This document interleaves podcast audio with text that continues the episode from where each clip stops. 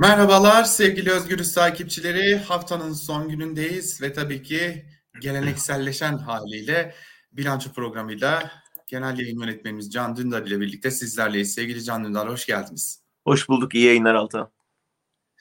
İlginç bir hafta geçirdik.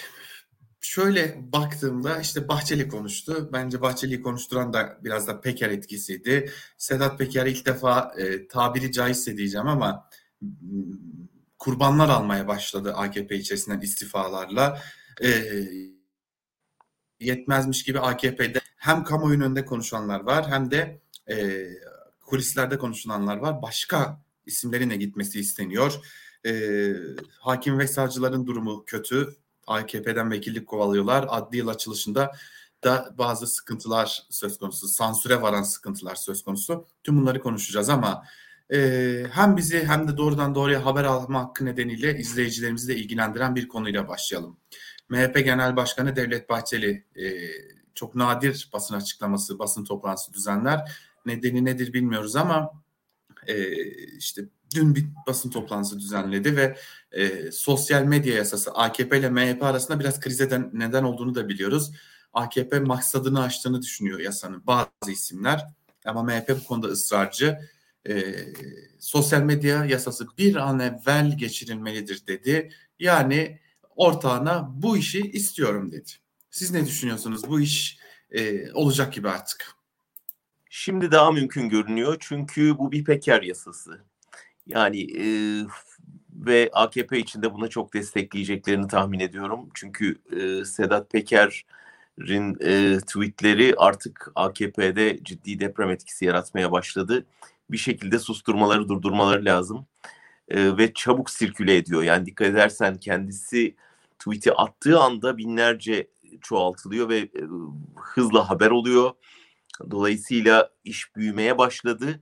O yüzden e, işin içine Peker'in engellenmesi faslı girdiği zaman zannediyorum AKP ile MHP arasındaki bu e, görüş anlaşmazlığı da çözülecektir ve Peker'i diplomatik olarak susturamazlarsa bu yolla hiç olmazsa söylediklerinin yayılmasını engellemek için bu yasayı çıkarmak zorundalar ve yapacaklar tahmin ediyorum. Ama ben şundan da endişe etmiyor değilim. Evet bir Peker yasası fakat bir de seçim dönemimiz var. Şimdi Bahçeli yaptığı açıklamalarda Kılıçdaroğlu'nu e, tam anlamıyla milli güvenliğin düşmanı ilan etti. Biz artık bu seçimlerin öyle sakin bir ortamda geçmeyeceğini zaten biliyorduk ama e, sağ olsun varsa bile aklımızda bir acaba Bahçeli onları kaldırdı. Fakat bu seçim döneminde de bu yasayı kullanacaklar gibi görünüyor. Çünkü evet Peker'in iddialarının, ifşaatlarının e, önü kesilecek belki bir nebze. Fakat e, gazeteciler de çok kötü bir biçimde hedef olacaklar bu yasa nedeniyle. Bunu seçim için nasıl kullanacaklar? Yani nasıl kullanacakları çok belli. Ee, hani kamu oyunu susturmaya çalışacaklar. Ama şu ana kadar yaptıklarıyla aldıkları sonuca bakarsan zaten şu anda dikkat edersen yani kanalları izleyince görüyorsun herkes lafını üç kere düşünüp söylüyor. Yutkunuyor. Aman yanlış anlaşılmasın diye düzeltiyor. Kazara bir laf çıkarsa biz onu demek istememiştik diye şey yapıyor. Yine de olmazsa zaten ceza yeniyor ve kanal kapatmaya kadar gidiyor. Yani o demokrasinin kılıcı zaten orada. Yani bunu ne kadar bilersen bile zaten o bıçak orada. O yüzden zaten bunun farkına vardığı için muhalefet partileri kendileri halkın ayağına gitmeye başladılar ve medyayı, sosyal medyayı boş verip yani birebir yüz yüze temas sistemine geçtiler. bence de sağlıklısı bu. Yani bir yere kadar güvenebilirsin. Bir yerden sonra kontrol altında bir medyaya ve denetim altında bir sosyal medyaya daha fazla güvenemezsin. O yüzden deneyecekler elbette susturmayı, haberin yayılmasını engellemeyi ama günümüzde bu kadar kolay değil. Bir de aslında yüz yüze temas muhalefetin taktiği daha doğru. Peki biraz Sedat Peker'i böyle küçükçe açmıştınız aslında parantezi başta ama biraz ayrıntılarını konuşalım. Ama hemen başta şunu soracağım. Siz Twitter hesabınızdan Peker Yeni Şafak'la ilgili açıklamalarından bir süreliğine vazgeçtiği için bir endişeniz olduğunu dile getirdiniz ama o endişenizin ne olduğunu açıklamadınız. Yani nedir o endişeniz? Siz Peker'in susacağını mı düşünüyorsunuz? Şimdi şöyle görüyorum. Ben üç aşamalı bir plan yaptığını düşünüyorum. Birinci aşama bitti, ikinci aşamaya geçtik. Birinci aşama şuydu. Yani bir tür e, ringe çıktı ve yumruk sallamaya başladı ve rakip şaşkına döndü. Yani sallanmaya başladı. Seyirci ne oluyor, kim bu dedi. E, kazanır kazanmaz şeyleri oldu. Yani bir inanma sorunu, inanalım mı inanmayalım mı? Muhalefet hiç girmedi topa, iktidar yokmuş gibi davrandı. Yargı zaten kenardan seyrediyor. Birkaç kişi sendeler gibi oldu ama sonuç almaya dönük bir şey olmadı. Yani bu sadece böyle bir çok büyük bir çarkın ortaya serilmesi hafif dedikodu düzeyinde herkes izledi falan ama herkesin izlediği merak ettiği ama sonuç vermeyen bir ilk round izledik. İkinci rounda geçtiğimizde e, attığı yumruk yere devirdi rakibi. Yani bayağı yere serdi ve e, tribünler ayağa kalktı ve muhalefet ilk defa e, topa girdi. Ha burada ciddi bir şey var deyip herkes ayağa kalktı ve izlemeye hatta müdahale etmeye başladı.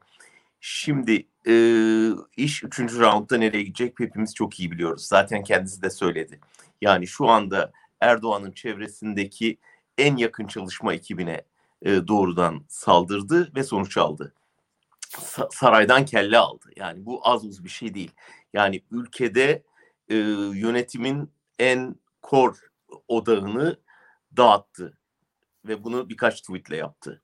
Ama o kadar gerçek, o kadar sağlam belgelerle ve sonuçta tanıklarla desteklenen iddialar attı ki ortaya saray geri adım atmak, kendi ekibini dağıtmak, kurban etmek, kelle vermek zorunda kaldı.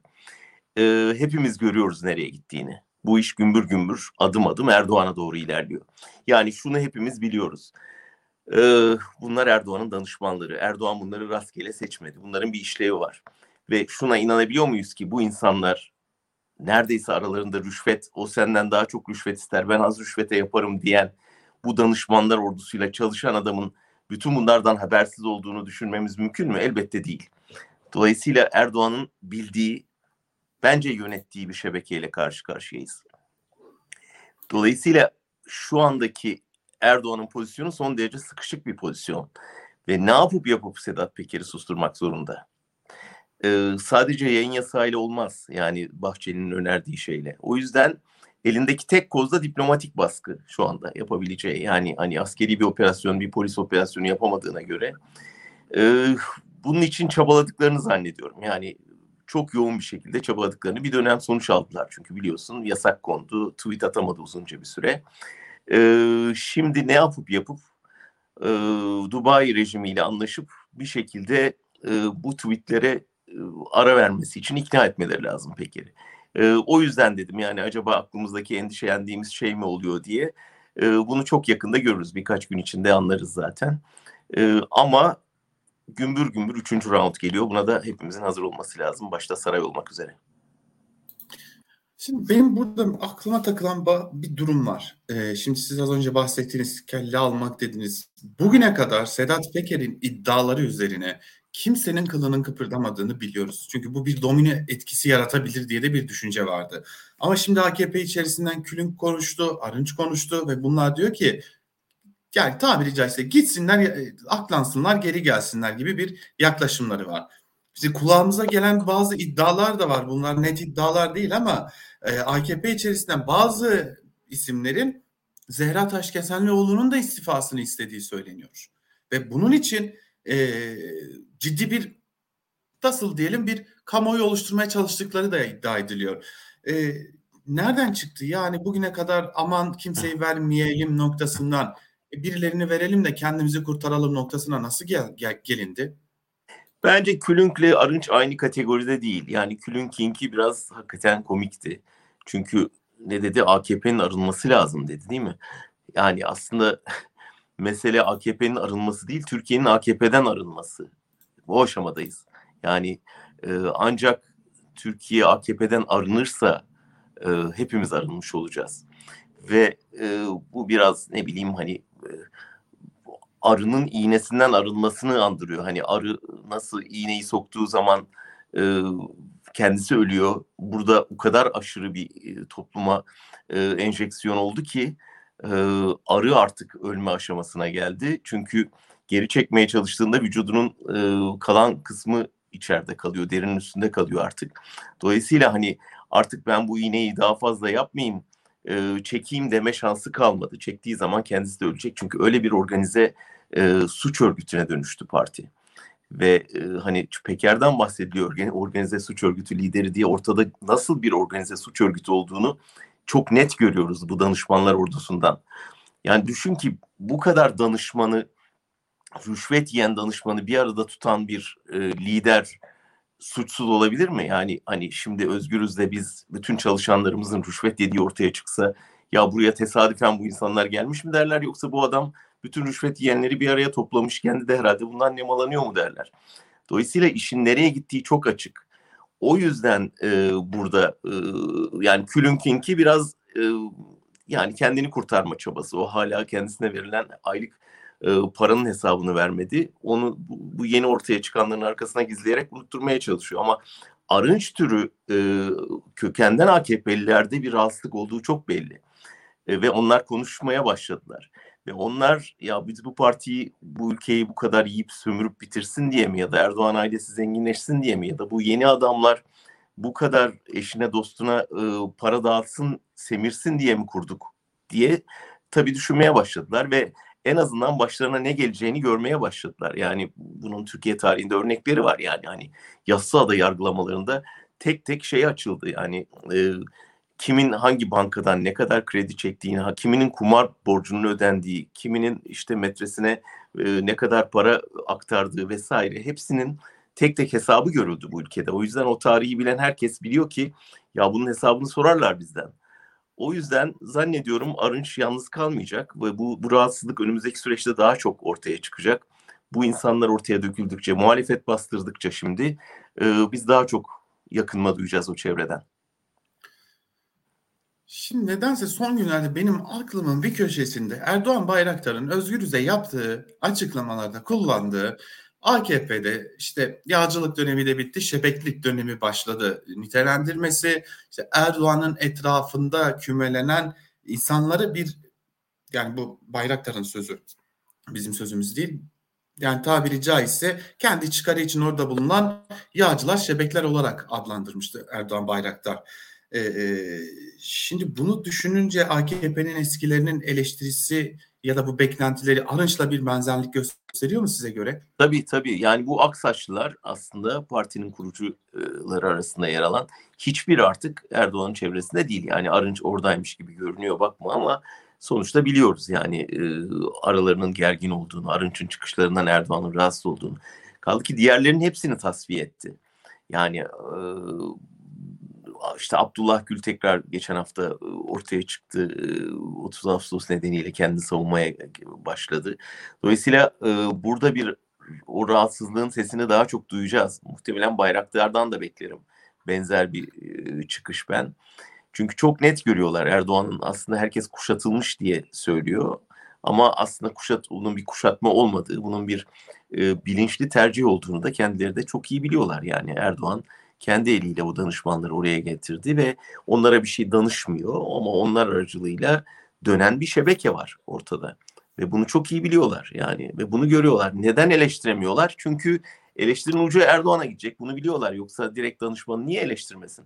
Ama o danışmanın arkasında Erdoğan olduğu için bugüne kadar sustular. Ama şimdi e, dedim ya ikinci round sendeledi. Yani bir birileri yere düştü ve asıl hedef 3. roundda gelecek. Bunu gördüler. Şimdi siyasette sendelemeyeceksin. Sendelediğin anda e, herkes yavaş yavaş binmeye başlar tepene. İşte muhalefet başladı şimdi.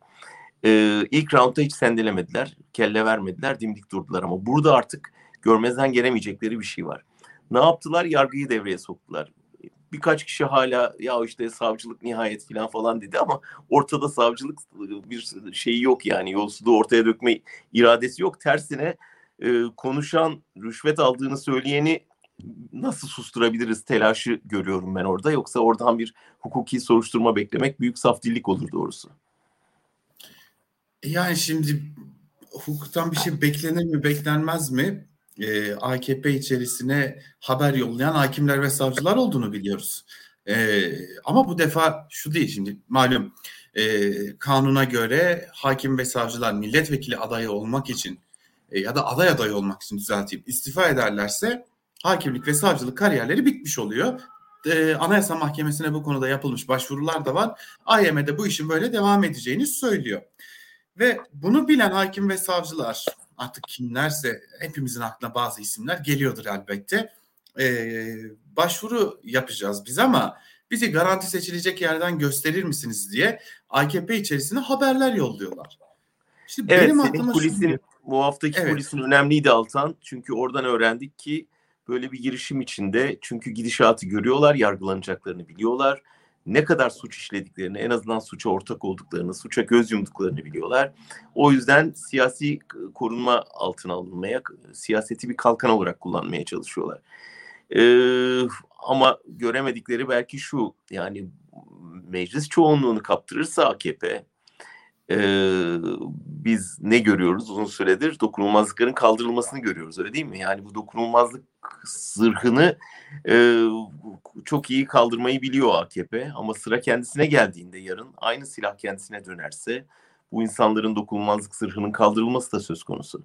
Dolayısıyla yaptıklarının yanına kar kalmasını siyasete girmekle önleyemezler. Yani kar kalmayacaktır ve bunu engellemek ne kadar uğraşsalar hayat boyu peşlerini bırakmayacak bugünkü utançları. Vallahi açıkçası ben başka bir noktada da onlar adına e, endişeliyim. Hani hangisine yetişecekler? Yani bürokrasi içerisinde, hakimler, savcılar içerisinde o kadar fazla bu zırha ihtiyacı olan insan var ki. Hani hangi birine ne vereceğim? Topyekun bir kirlenme ya şu adli yıl açılışındaki tablo utanç verici. Yani düşünsene bir ülkenin adli yılı açılıyor ve sen orada Türkiye Barolar Birliği Başkanı'nın konuşmasını sisteme girmiyorsun ve bunu örtmeye çalışıyorsun. Ya bu nasıl bir adli yıl açılışı? Yani hatırlarsın ilk zamanlar biz ya bu iş sarayda olmaz. Yani bu iş e, adli yıl açılışını sarayda yaptığınız zaman doğrudan iktidarın muhtesine verirsiniz diye tartıştığımız bir Türkiye'den şimdi nerelere geldik yani artık hani e, tamamen yargıyı ele geçirmiş bir sistem şimdi onlardan politikacı üretmeye çalışıyor ve e, hukukçuların seslerini kısmaya çalışıyor. Buna karşın hani sadece AKP deyip duruyoruz ama MHP'ye baktığında e, Devlet Bahçeli Peker'i eleştiriyor. Organize suç örgütü liderinin sözlerinden dolayı siyasette yarattığı kargaşadan bahsediyor yanında Alaaddin Çakıcı var bunu söylerken. Ya böyle bir şey olabilir mi yani bir organize suç örgütü liderini eleştirmek için diğer organize suç örgütü lideriyle fotoğraf çektirmek nasıl bir inandırıcılık yaratabilir ki bir lider için? Ya bir de şunu söylemeden geçemeyeceğim. Yani Yargıtay'da düzenleniyor işte son açılış, ya yıl açılışı Yargıtay'da düzenleniyor ama maşallah e, Cumhurbaşkanlığının uhdesinde derler ya e, AKP bunu çok kullanır. E, Cumhurbaşkanlığının uhdesinde düzenleniyor. Nasıl diyeceksiniz? Şimdi AKP'nin bazı organizasyon şirketleri vardı. Çok varlıklı hale gelmişlerdir. Altus organizasyon Yargıtay'da düzenlenen adli yıl açılış töreninin tek yetkili yayıncısı. Neden? Çünkü Cumhurbaşkanı Erdoğan orada konuşacak. Ve Cumhurbaşkanı Erdoğan ve Yargıtay Başkanı konuşmadan önce Sakan çıkıyor. Sakan'ın konuşmasını uyduya vermiyorlar. Yani o saatlerde frekanstan uyduya çıkılmamış oluyor. Bu arada düşünüyorum hani bir tarafta yargının hakimleri ve savcıları temsilen bir ismi var. Bir tarafta savunmayı temsilen bir isim var. Ee, yürütmeyi temsil, yürütmeyi de e, kendine bağlayan, yargıyı da kendine bağlayan isim konuşabiliyor, yayınlanıyor yargıyı temsilen konuşan yayınlanıyor ama iş savunmaya gelince herkes e, ne dediklerini bile duymuyor. Aslında daha gerçekçi bir şey çünkü aslında hani varmış gibi yapmanın da alemi yok belki de. Bir tek adam rejiminde e, yasama, yürütme, yargı ve hatta dördüncü kuvvet olarak nitelenen medyada eğer tek adamın eline geçtiyse zaten öbürlerine bir laf düşmez. Hepsi adına bir kişi konuşabilir. Oligarşik bir yapılanmanın tipik bir manzarasını görmüş oluyoruz. Ben biraz da Levent Göktaş meselesine de değinmek istiyorum. Şimdi ilginç bir yakalanma öyküsü. Daha doğrusu zaten kaçışından başlayan bir tuhaflıklar silsilesi. E, polis gelirken asansörle kaçtı diye e, biliyoruz en azından. Sonra e, bir Twitter hesabı açıldı ve bir süre sonra o Twitter hesabı kapandı. Bana ait, ona ait diye bir takım tartışmalar yürütüldü. E, en nihayetinde hakkında kırmızı bülten çıkarıldı. Bir gün sonra da yakalandığına dair bir bilgi geldi Bulgaristan'da. Fakat İsmail Saymaz e, diyor ki yakalanmadan birkaç gün önce bir gazeteye gönderilmek üzere bir mektup kaleme alıyor. 7 sayfadan oluşan bir mektup. Bu mektup gazeteye ulaşıyor ama gelin görün ki bu mektup o gazete tarafından biz bunu yayınlamayız diye yayınlanmıyor. Ve iddia ki yine Levent Göktaş bu mektubu yayınlatmak için bir diplomasi çabası yürütürken e, yeri tespit ediliyor ve en nihayetinde yakalanıyor. Ee, sonra da işte hakkında bir kırmızı bülten var. Ya bir iade süreci ya da bir deport süreci ger- gerçekleştirilecek.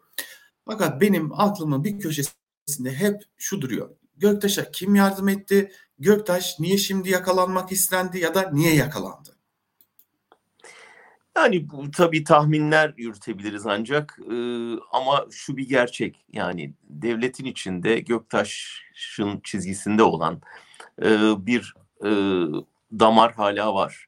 Onu koruyan, kollayan, Göktaş'ın yurt dışına çıkışını kolaylaştıran, ona kol kanat geren, hatta onu avukat olarak atayanlar var.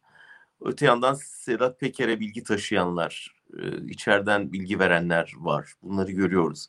E, ve tabii bunları bizim gördüğümüz gibi saray da görüyor. Yani e, biliyor en azından ama kim olduklarını belki bilemiyor.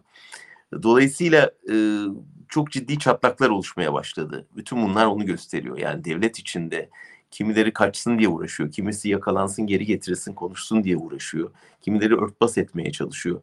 Büyük bir bilek güreşi olduğunu düşünüyorum. Bir ip çekme yarışı olduğunu düşünüyorum. Ve biz bu buzdağının ancak belli bir kısmını görebiliyoruz şu anda. Altını da görmüyoruz henüz. Ama e, yani kimileri konuşarak, kimileri susarak bu süreçte önemli işlevler görüyorlar.